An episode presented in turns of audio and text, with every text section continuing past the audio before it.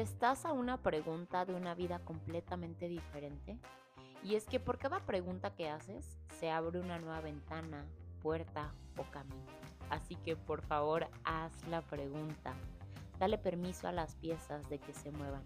Cruza el puente y dale vida a eso que lleva un rato pidiéndote a gritos vivir.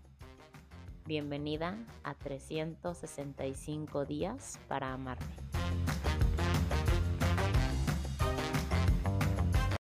Yo soy la energía dominante. Todo es energía, los miedos son energía, las alegrías son energía, todo es energía. Las emociones, pensamientos, experiencias, personas, lugares, absolutamente todo es energía y mientras más conscientes seamos de esto, considero que más claro y simple puede ser nuestro panorama frente a todo.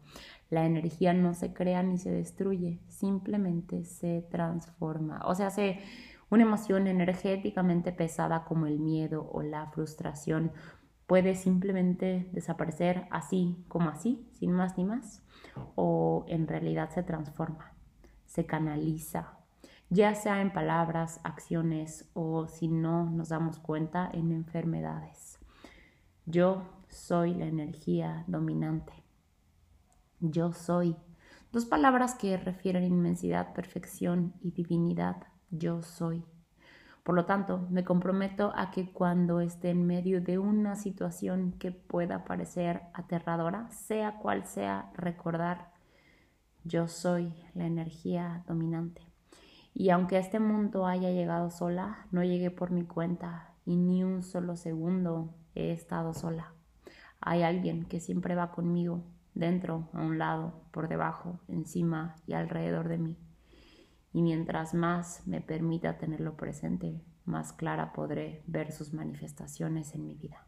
Yo soy la energía dominante, pero no hablo de mí, hablo de la inmensidad, la perfección y la divinidad que habita en mí, en ti y en todos. La pregunta del día de hoy es ¿a qué emoción o situación le he dado demasiado dominio en mi vida últimamente? Y qué elijo hacer para cambiarlo.